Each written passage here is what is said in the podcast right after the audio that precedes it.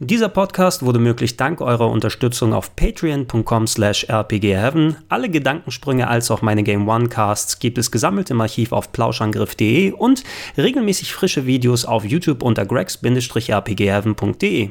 Schönen guten Tag und herzlich willkommen bei gregs-rpgheaven.de und meinem sehr ausführlichen Eindruck von Days Gone für die PlayStation 4. Ich durfte unlängst nämlich über drei Stunden lang an der fast fertigen Version sitzen und habe mir wirklich schon ein gutes Bild von dem Titel machen können. Eines der Spiele, die ja zu den wenigen Sony-Exklusivtiteln 2019 zählen. Wir hatten in den vergangenen Jahren ja wirklich immer eigentlich regelmäßig was Großes von Sony in petto gehabt gehabt. Alleine 2018 waren da God of War, da war Detroit Become Human und auch Spider-Man. In den nächsten Jahren sollte auch The Last of Us 2 kommen. Für 2019 ist eben noch nicht so viel angesagt und Days Gone im ersten Moment, wo ich davon erfahren habe, sah es für mich nicht allzu berauschend aus. Ganz ehrlich zugegeben, denn okay, das ist ein Open-World-Titel, der wird wieder mal auf eine Art Zombie-Plage hingehen. Man hat so einen leichten Touch wie solche TV-Serien Marke Sons of Anarchy, so ein bisschen Biker Romantik mit dabei und das sind zwar alles nette Versatzstücke, aber eigentlich auch nichts, was man bis dato noch nicht gesehen hat. Auch beim Entwickler musste ich zweimal hinschauen, um zu erkennen, wer eigentlich am Spiel gerade arbeitet. Das sind nämlich die sogenannten Band Studios. Die sind hauptsächlich verantwortlich gewesen in den 90ern für die Siphon Filter Serie. Das ist eine zugegebenermaßen ziemlich solide Stealth-Action-Serie. Für mich damals so etwas wie das Begleitstück zu Metal Gear Solid und Splinter Cell. Sie haben aber auch Mitte der 90er das ziemlich, ziemlich miserable Babsy 3D verantwortet und danach nicht mehr allzu viel gemacht. Hauptsächlich PS PSP und Vita-Ableger bekannter Serien wie Resistance und Uncharted und der einzige Eintrag der Firma in den letzten sieben Jahren ist tatsächlich Days Gone. Das muss natürlich noch nichts lange heißen. Selbst erfolgreiche Entwicklerschmieden wie Naughty Dog sind ja irgendwann mal quasi fast aus dem Nichts aufgetaucht und ich muss nach den paar Stunden Days Gone jetzt auch tatsächlich zugeben, ich bin wesentlich versöhnlicher rausgegangen, als ich es nach den ersten Trailer noch erwartet habe. Aber wir greifen hier wirklich ein klein wenig vorweg.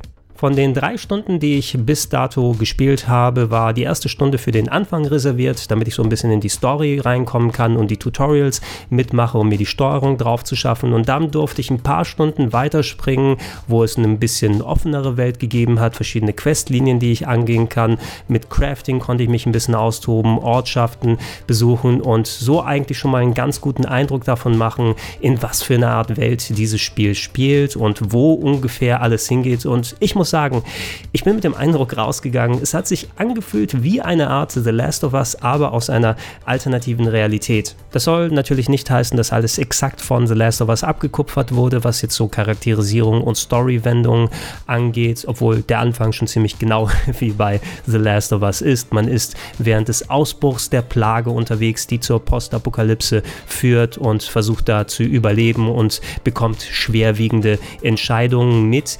Man muss im Grunde würde aber auch sagen, sehr viele von diesen Zombie- und Plagen-Stories, die in den letzten Jahrzehnten gekommen sind, ob es jetzt ähm, Filme, Spiele oder Bücher sind, sei es The Last of Us, sei es Days Gone, The Walking Dead, Resident Evil, die bedienen sich ja alle aus einem recht ähnlichen Pool, bauen das aber dezent anders zusammen. Hier geht es im Speziellen um die sogenannten Freaker. Das sind keine Zombies, das sind keine Untoten, sondern nach einer nicht näher weiter benannten Krankheit haben sich äh, viele Menschen in eine Art wilde Tiere verwandelt, die im Rudel über die Welt marodieren. Ähm, darunter übrigens auch eine Sache, die für ein klein wenig Kontroverse im Vorfeld gesorgt hat. Kinder mit dabei, die extra mobil sind, die gerne auf Dächern unterwegs sind. Und auch ich habe im ersten Moment, weil man sowas eigentlich nicht gewöhnt ist von so einer Art vom Spiel, zuerst mal kurz no, mit der Schulter gezuckt und gesagt, okay, funktioniert das, kann das passen, aber letzten Endes ist es sinnig hier ins Spiel verbaut worden und in der Welt, die transportiert werden soll und gameplaymäßig, so dass es sich eigentlich nicht deplatziert oder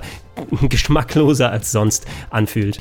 Protagonist des Spieles ist der hartgesottene Biker Deacon, der beim Ausbruch der Krankheit seine Ehefrau verliert und seitdem als Drifter mit einem Motorrad kreuz und quer über die Welt mit seinem Schwager im Schlepptau unterwegs ist.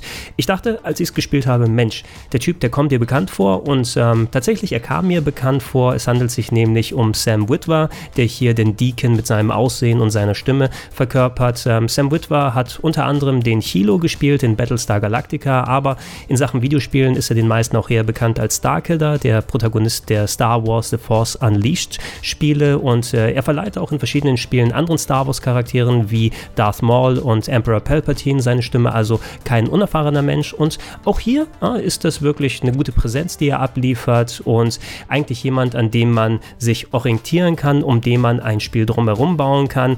Und hm, dennoch muss ich sagen, dass kaum etwas, was ich in den ersten Spielstunden gesehen habe, wirklich groß überraschend gewesen ist und etwas, was ich nicht schon in vergleichbarer Form aus ähnlichen Geschichten zu sehen bekommen habe. Das kann sich natürlich noch alles ändern und es können interessante und spannende Twists dazu kommen, aber wenn es so weitergeht wie bisher, dann würde ich persönlich die Story eher als soliden Unterbau und Bindemittel und Klebstoff sehen, der das äh, Weltendesign zusammenhält, dass man eine Narrative hat, dass man einen roten Faden hat, der einen von der einen Ecke der Map zu der anderen führt, damit man einen Antrieb hat zum Quests lösen und zum Craften und so weiter und so fort. Hier ist es eben ein Teil des Ganzen.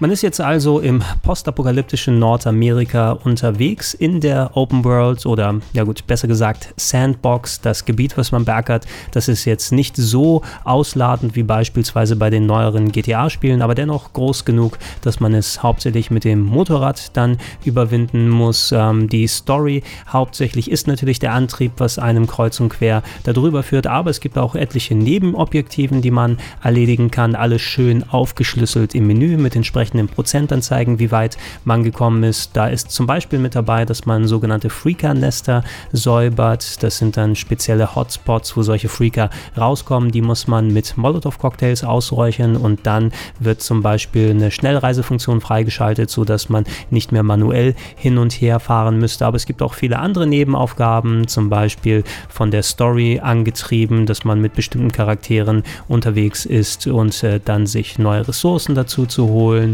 oder auch ähm, das Überfallen von Camps und so weiter und so fort. Also je nachdem, wo einen das hinführt. Man kann theoretisch auch stur von der Story ausgehen, aber da es auch ein rudimentäres Experience Point System gibt, dass man nach und nach für gekillte Gegner und geschaffte Missionen Experience Points dazu bekommt, um sich dann Skillpunkte dazu zu holen, die einen entsprechend dann befähigen, mehr Energie zu haben und äh, besser treffen zu können und so weiter, ist es natürlich sinnvoll, dass man nicht nur rein der Hauptgeschichte folgt, sondern auch ein bisschen die Welt auf sich drumherum wirken lässt. Survival ist dann natürlich auch ein wichtiger Aspekt, jetzt nicht so in dem Maße wie bei Spielen nach Art von State of Decay, dass das der Hauptpunkt ist, aber dennoch, man hat immer mit Munitionsknappheit zu kämpfen. Dadurch, dass das Loadout, was man hat an Waffen, durchaus limitiert ist, habe ich zum Beispiel häufiger mal eine gute Waffe liegen lassen müssen, weil ich einfach keine Schuss für diese Art hatte und eine andere mitgenommen. Immerhin kann man, je nachdem, was für Skills man hat, auch nach und nach Sachen wieder reparieren. Die sind natürlich auch alle mit Haltbarkeiten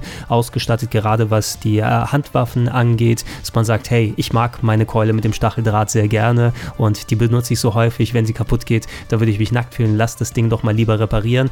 Dafür kann man in der Welt nach und nach einiges an Crafting-Items einsammeln, zum Beispiel um damit ähm, Heil-Items zu bauen, wenn ihr eine Mullbinde und eine Flasche Wasser dann findet. Ähm, funktioniert alles auch hier sehr ähnlich wieder zu The Last of Us. Hier gibt es ein Radialmenü, was man jederzeit aufmachen kann. Da geht das Spiel Slow Motion und dann könnt ihr diese Sachen kombinieren, ob es jetzt die genannten Heil-Items sind oder Spezialpfeile, mit denen ihr unterwegs sein könnt oder äh, ein Schalldämpfer für Handfeuerwaffen, sodass äh, ihr Gegner nicht auf euch zieht und eher mit Stealthen sie überwältigen könnt. Ähm, ist ein wichtiger Aspekt des Spieles und etwas, was recht schnell in Fleisch und Blut übergeht, dass man eben regelmäßig Sachen einsammelt und die dann anwendet. Jetzt nicht, wie gesagt, in dem Maße, dass man ein reines Survival-Spiel haben äh, wird, aber es ist auf jeden Fall ein Aspekt, der da nochmal hinzukommt. Auch äh, bei dem Motorrad muss man auch sehr darauf achten, denn das Motorrad, was man hat, das ist das einzige eigentlich, mit dem man unterwegs ist und das verbraucht nicht nur Sprit. Ihr müsst also regelmäßig, wenn ihr gewisse Trips plant, auch gucken, komme ich an der Tankstelle vorbei, weil ohne Sprit muss man es dann liegen lassen und anderswo Benzin sich nachholen. Wenn man irgendwo reincrasht oder Gegner überfährt oder alles, das Motorrad hat auch eine Haltbarkeit, da muss man sich äh, hinsetzen und irgendwo ein ruhiges Fleckchen suchen und es reparieren zum Beispiel. Beispiel ähm, auch beim Sprit zum Sparen. Das fand ich auch eine ganz coole Geschichte, von wegen, dass de dezente Maß an Survival-Elementen äh, drin, dass man zum Beispiel, wenn man bergab fährt, äh, empfiehlt das Spiel einem vom Gas zu gehen, weil dann verbraucht man weniger Sprit und kann sich sozusagen Berge runterrollen lassen. Und äh, das finde ich, das sind so ganz nette kleine Ideen, die das Gameplay nochmal ein bisschen verfeinern. Denn wenn diese ganzen Aspekte nicht drin wären, dann wird sich doch ein klein wenig karg anfühlen.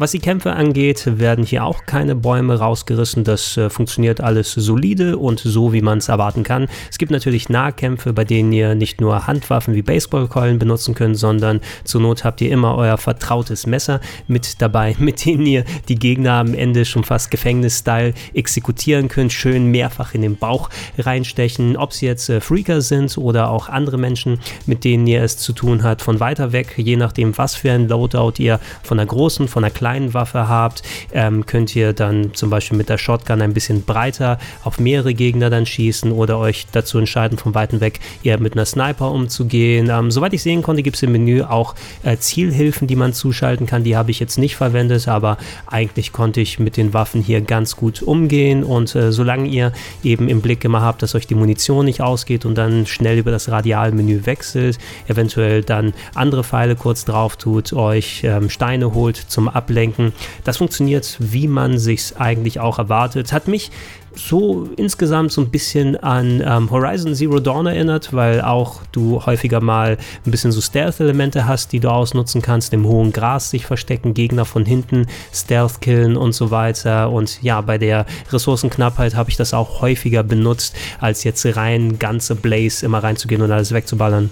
Oh, äh, apropos Horizon, da gab es auch einen sogenannten Fährtenleser-Modus, der kam bisher in ein paar Missionen zum Einsatz und es wird wohl auch ein extensives Jagdsystem geben, bei dem man sich auch entsprechend dann äh, Tiere, die nicht von der Krankheit befallen ist, für Ressourcen dann schnappen kann, dass man ähm, so eine Art Spezialmodus zuschaltet und dann wird visualisiert, wo sich Spuren auf dem Boden befinden und äh, auch in einer Art 3D-Simulation gezeigt, was die Personen wahrscheinlich gemacht haben, inmitten der Welt Welt. Das ist so ein kleiner, netter grafischer Effekt, aber eben auch so ein typisches Element, was man von Open-World-Spielen wie äh, Horizon Zero Dawn und vergleichbaren Sachen her aus kennt. Ähm, kam bisher dezent zum Einsatz und solange es in dem Maß bleibt, bin ich auch okay damit. Was gibt es noch zu sagen? Ganz nett fand ich, dass man zu Beginn, da waren es noch nicht so viele, aber eine Handvoll konnte ich schon besuchen, auch Menschensiedlungen da finden kann, bei denen man nicht nur mit etlichen Leuten sich unterhält, sondern auch ein bisschen Business betreibt, dort seine Waffen upgradet ähm, und äh, Munition wieder nachladen kann. Gesammelte Freaker-Ohren werden dort als Beweise abgegeben und in Credits umgewandelt, sodass man auch ein bisschen eine Art von postapokalyptischer Währung hat. Und äh, auch das ist ein Aspekt, kennt man natürlich aus vergleichbaren vergleichbaren Stories. Finde ich immer ganz nett, dass man es nicht nur mit hier und da mal einer Person zu tun hat, sondern dass auch noch ein bisschen was von Gesellschaft in der Endzeit damit äh, transportiert wird. Auch in Sachen Technik kann ich jetzt nicht groß tadeln oder meckern. Ähm, verglichen mit den ersten Trailern war mein persönlicher Eindruck hier auf jeden Fall besser. Ich habe es auf einer PS4 Pro in 4K gespielt. Da lief es eigentlich fast durchweg mit festen 30 Bildern pro Sekunde. Ich weiß jetzt nicht, ob in den Menüs vielleicht ähm, in der finalen Version nochmal so ein Performance-Modus drin ist, der das Ganze auf 1080p senkt und dann mit 60 Bildern ablaufen lässt. Ich bezweifle es aber ein kleines bisschen. Man kann das von der Qualität natürlich nicht mit herausragenden Titeln wie Uncharted 4 oder dem kommenden Last of Us 2 vergleichen. Es ist eben ein Open-World-Spiel und das muss unter anderen Aspekten funktionieren. Da muss viel von der Welt im Hintergrund geladen werden und meist, da die Kamera ein bisschen weiter weg ist, sieht das auch alles mehr als solide aus. Und man muss sich auch ein bisschen Performance überlassen für die Freaker-Horden, eben diese großen Massenansammlungen, diese Stampeden, die wir aus dem ersten Trailer her aus kennen. Davon habe ich auch eine bisher erst im Spiel gesehen. Ich äh, habe darauf gehofft, dass ich eventuell zu einem Part komme, wo ich mal auch diesen Aspekt konkret beleuchtet sehe. Ich habe mit den Leuten von Sony nochmal gesprochen und die meinten, das ist etwas, was nicht sofort von Beginn an verfügbar ist, dass da etliche dieser Freaker-Horden in der Welt marodieren sollen, auf die man später dann trifft, aber ich bin dazu noch äh, zu unterequipped gewesen, um mich ähm, deren stellen zu können. Und äh, ist ein bisschen schade, weil es so zu Beginn für mich quasi das Alleinstellungsmerkmal gewesen ist, so ähnlich wie es vor vielen Jahren zum Beispiel bei den Dead Rising Spielen noch gewesen ist, wo man einfach mit einer immens hohen Anzahl an Zombies glänzen konnte und gesagt, guck mal, was die Next Gen hier so ein bisschen darstellen kann und einfach diese wellenartigen Megamassen an Zombie-Monster, an Freakern ist so ein bisschen etwas, was Days Gone nochmal so eine spezielle Note verleiht. Aber das ist eben nicht der Hauptaspekt des Spiels, das ist nicht alles, um das sich das Spiel dreht, sondern es ist etwas, was eher im späteren Teil des Spiels im Late Game passiert und ich kann jetzt nicht sagen, wie man mit dem umgeht. Vielleicht sind das so storybasierte Sachen oder dass du flüchten musst und bestimmte Punkte erreichst und so weiter. Das ist etwas, was ich auf jeden Fall noch mal gerne spielen möchte, aber ihr müsst eben davon ausgehen, die Grafik an sich, die Technik lässt sich noch genug Platz, um sowas auch vernünftig darzustellen, ohne große Performance-Einbußen und es ist etwas, was eher später im Spiel vorkommt und nicht der Hauptanteil des Games ist. Um die Klammer zu meinem vorweggenommenen Fazit zu Beginn wieder zu schließen, muss ich ein paar kleine Plattitüden auspacken. Ich bin auf jeden Fall nach drei Stunden Days Gone motivierter aus dem Spiel rausgegangen, als ich es noch nach den eher ernüchternden ersten Trailern gewesen bin. Es ist ein Spiel, das kaum was irgendwie groß, clever und innovativ und frisch macht, aber das, was es macht, macht es mehr als solide und ich bin mir sicher, da gibt es eine Klientel, die einfach auf sowas richtig abfährt, die zum Beispiel jedes Far Cry aufs Neue feiert und von vorne bis hinten durchzockt und Days Gone wird eben in diese Kerbe schlagen für die Leute, die auf Zombie-Spiele stehen, für die Leute, die auch mit der Biker-Romantik hier zumindest einen kleinen innovativen Aspekt mit reinbekommen, weil diese beiden Sachen wurden nicht so häufig kombiniert bisher. Ansonsten wird es eben aber einer der Titel sein, wo man gut ein paar Nachmittage bis Wochen füllen kann. Der Umfang, der soll zumindest einigermaßen groß sein. Die Kollegen von Sony meinten, rein auf die Story bezogen, so 25 bis 30 Stunden kann man sich durchaus mal ausrechnen. Und wenn man alles in dem Spiel machen will, kann man sogar fast das Doppelte nochmal draufschlagen. Also es ist um einiges umfangreicher als die anderen vergleichbaren großen Sony-Titel. Und hey, für einmal durchzocken bin ich mir zumindest nicht zu schade. Das soll's von meinem Ersteindruck von Days Gone gewesen sein. Ihr könnt euch gerne in den Comments darüber auslassen. Ist das ein Spiel, was euch gefallen könnte? Freut ihr euch drauf? Habt ihr eher damit abgeschlossen? All das und noch viel mehr Videos in der Art findet ihr natürlich auf gregs-rpgheaven.de. Podcast-Versionen in allen RSS-Feeds und natürlich auch gesammelt auf plauschangriff.de. Sowie, falls ihr es noch nicht macht, würde ich mich freuen, wenn mich mit dem kleinen monatlichen Betrag unter patreon.com slash rpgheaven unterstützt. Ich bin der Gregor, ich bedanke mich und ich sage Tschüss.